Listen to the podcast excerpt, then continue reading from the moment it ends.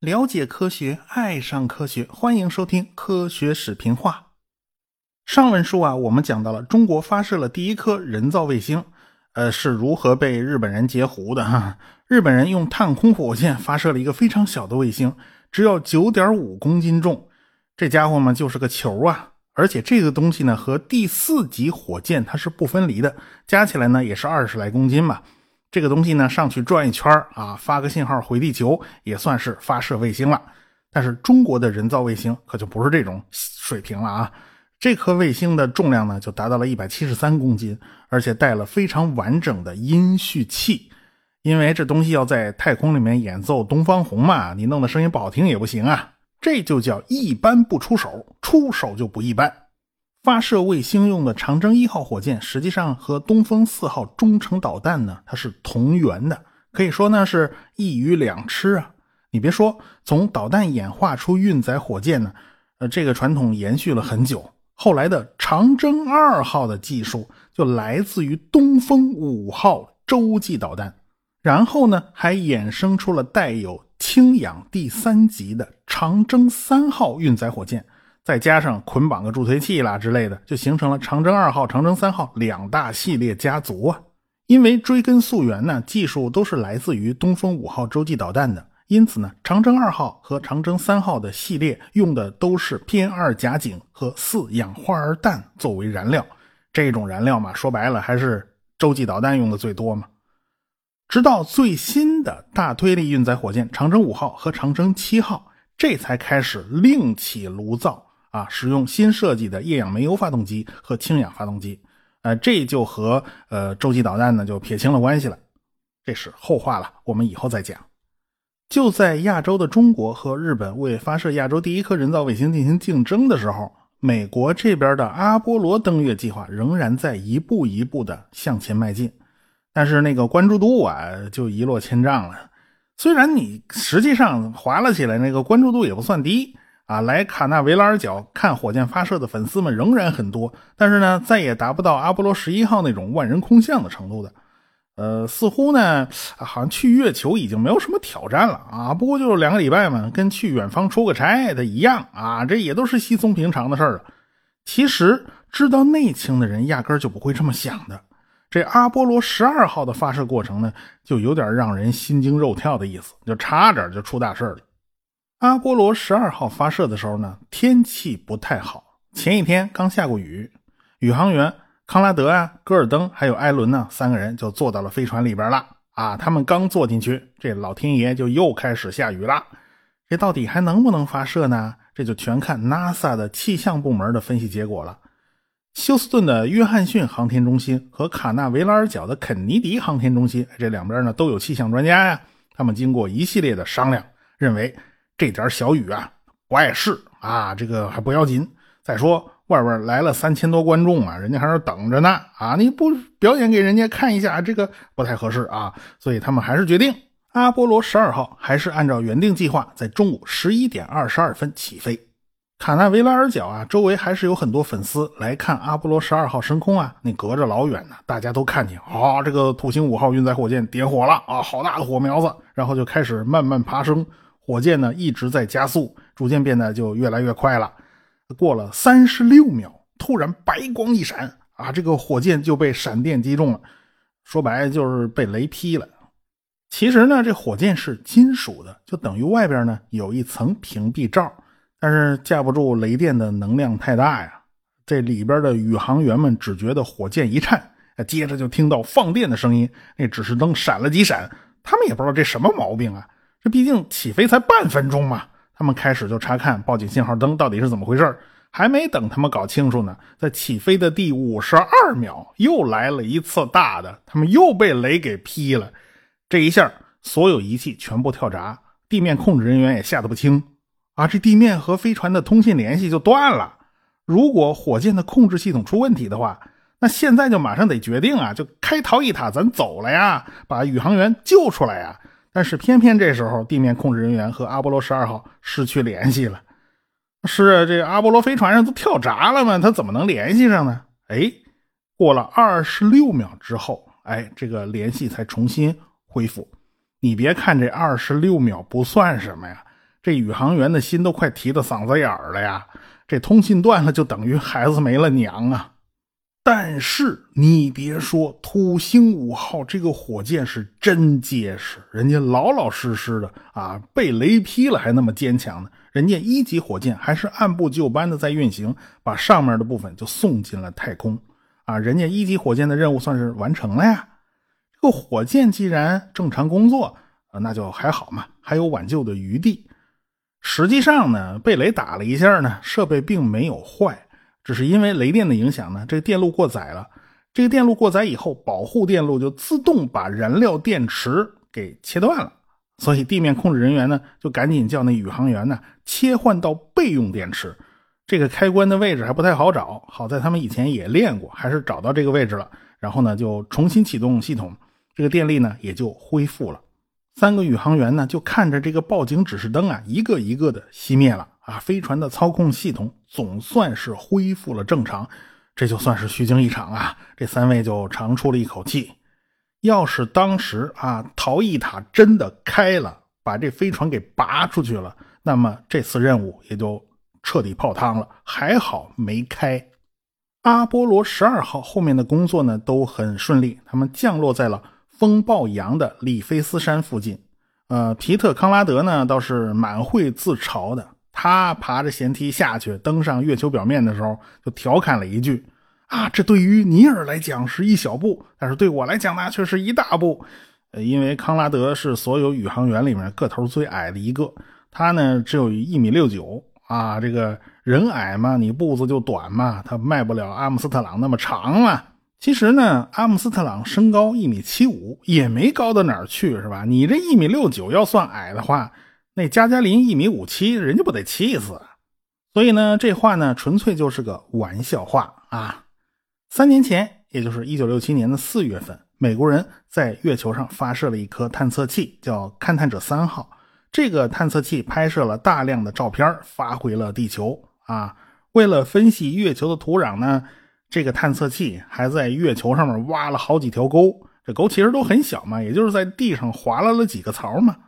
阿波罗十二号的飞船呢，它降落控制的非常精确，就降落在了离勘探者三号仅有两百米的地方，这样宇航员就可以走过去，把上面的仪器啊可以拆下来带走。嗯，这是以前都没有干过的事儿。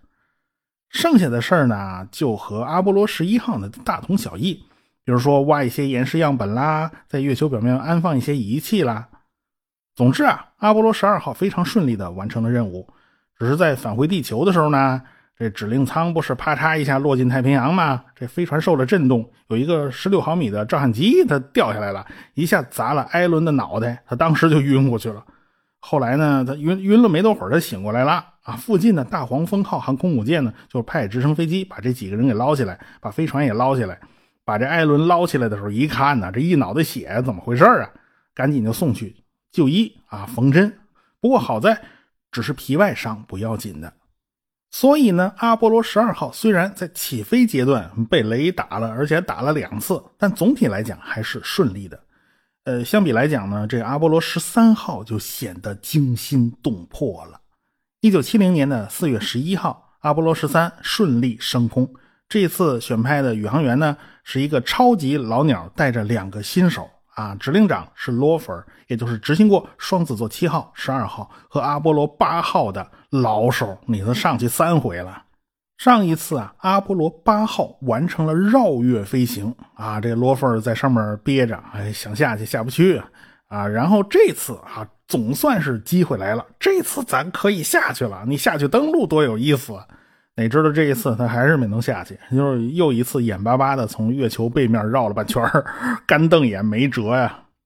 两位新手呢，一位叫海斯，一位叫斯维格特啊，他们参与了阿波罗十三号的任务。这二位呢，从来就没有上过太空，结果就摊上这一件倒霉事儿。本来呢，这一次没有斯维格特的事儿，这个位置呢，本来是马丁利的，但是这个马丁利啊，在临起飞前三天。他得了风疹，他浑身长小疙瘩。这 NASA 的领导一看呢，你你你还算了吧，你别你别去了。你看你这一身红疙瘩都瘆得慌。你在太空里面有点小毛小病啊，那都不是小事儿啊。算了，咱换人吧。于是就换成了斯维格特。在西方人的文化里面啊，对十三这个数字呢，它比较敏感。这阿波罗十三这个号码呢，有点不吉利，而且发射时间你怎么就定在了四月十一号的十三点十三分？这一连串的十三引起了很多人不爽。罗芬的妻子呢，她也有不祥的预感。哎呀，这号码怎么这么难难受啊？这这罗芬呢，还得教育妻子啊，我们都是宇航员，我们要相信科学。再说了，那十三号碰上星期五才会不吉利呢。四月十一号啊，那是星期六啊，所以不用担心啊。土星五号火箭发射呢，还是比较顺利的。第一级火箭就老老实实的完成了自己的任务，但是火箭的第二级出幺蛾子了，有一台火箭发动机提前了一百多秒关机了。第二级火箭呢，用了五台捷二氢氧发动机，中间那台提前停车了。那怎么办呢？好办呢，其他发动机多开会儿呗，多开了三十四秒就 OK 了。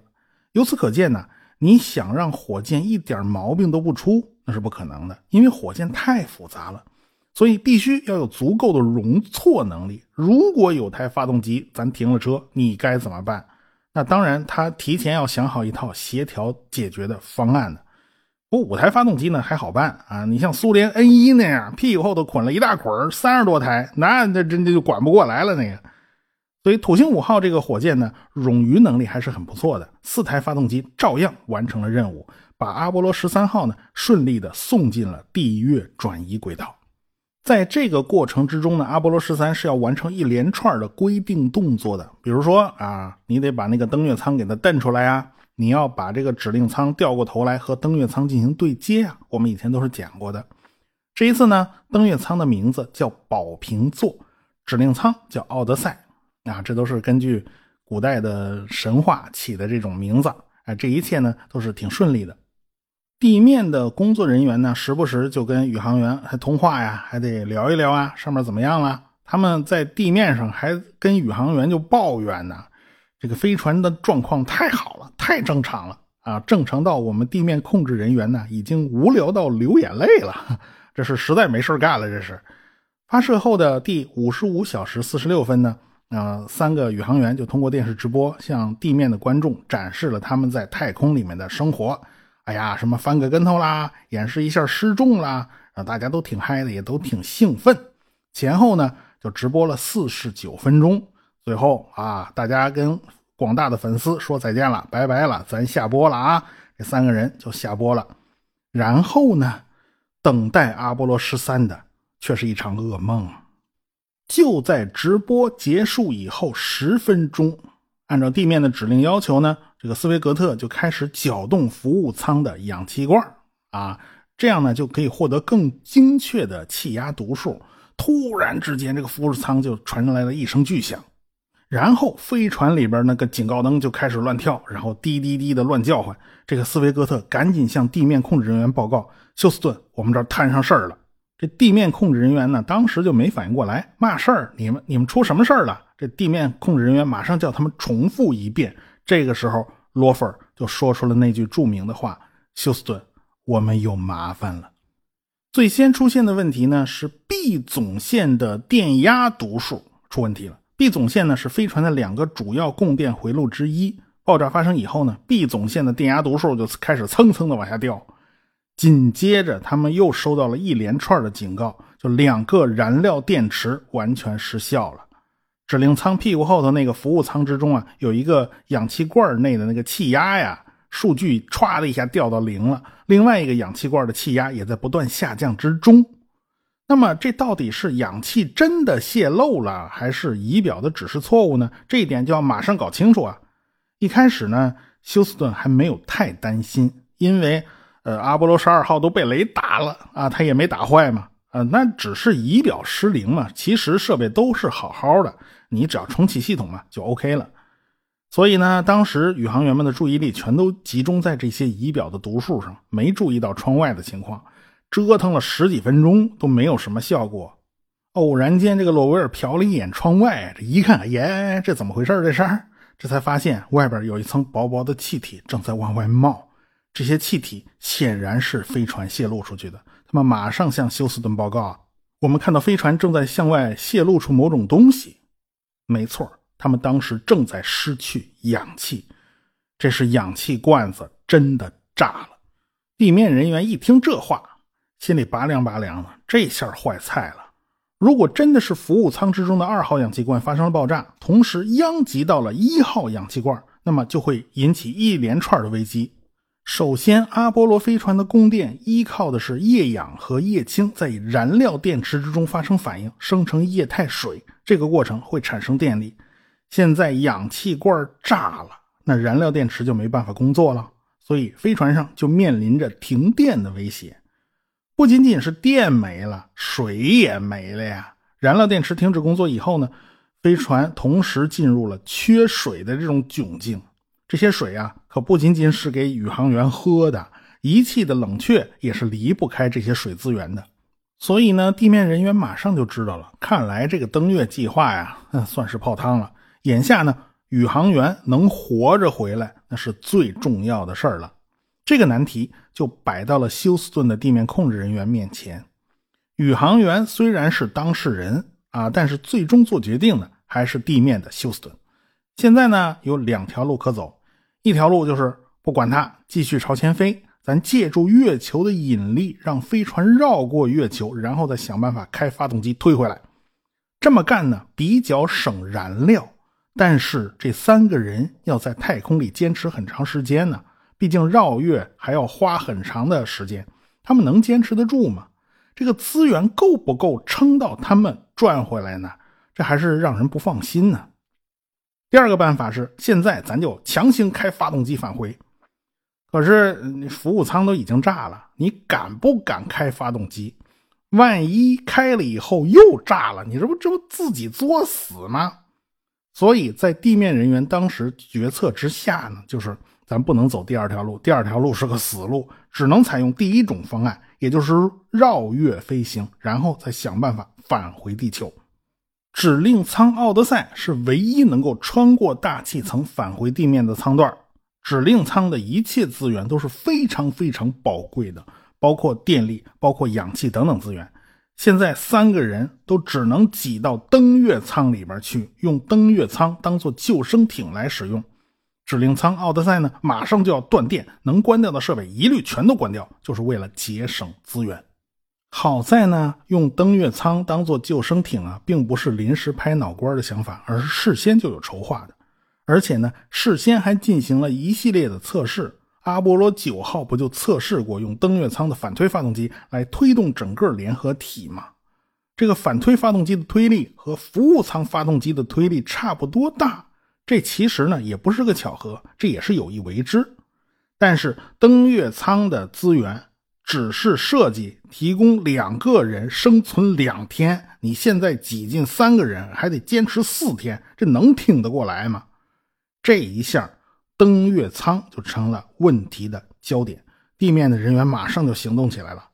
登月舱是格鲁门公司生产的，他们是最熟悉不过的了。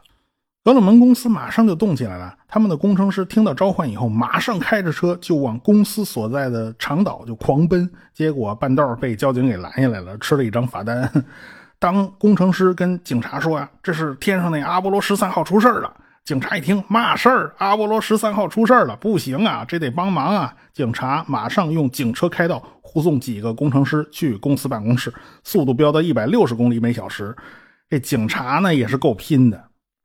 原本呢，这个阿波罗十三号的电视收视率啊，这已经是一落千丈了。现在呢，这阿波罗十三号出了事儿了，这新闻一播，这收视率歘的呀就飙回来了，比阿波罗十一号登月的时候那收视率还高。这教皇保罗二世啊，他带着十万信徒为阿波罗十三号做祈祷，甚至就连竞争对手苏联人。都找美国人打了招呼了啊！你用得着我们的，你说一声，我们肯定帮忙。大家在这个问题上倒是团结一致的，那就是人命比天还大呀。格鲁门公司呢，在休斯顿是有人的，就是派了一些人在那儿长守啊。登月舱的设计部主任叫斯特拉科什，他的小组呢就一直在休斯顿蹲着呢。他的人呢就提出了各种各样可能出现的紧急情况以及解决办法。他们前后一共列了八十五个情况，就是一连串的“如果怎么办？如果怎么办？”就包括啊，比如说下降发动机的氧气系统要是出了故障，那该怎么办呢？如果在靠近地球以后，登月舱没有办法和指令舱分离，你该怎么办呢？如果水用完了，你该怎么办呢？或者是水哪儿堵上了，你又该怎么办呢？反正就是列了一张非常大的清单。他们碰到的第一个大问题就是二氧化碳的聚集。飞船上呢，用的是。氢氧化锂来吸收多余的二氧化碳，生成呢碳酸锂。可是呢，在登月舱的氢氧化锂根本就不够，所以呢，二氧化碳的浓度就开始不断的上升。如果这个数值再高的话，这宇航员们就面临着昏迷的危险了啊！这可怎么办呢？我们下次再说。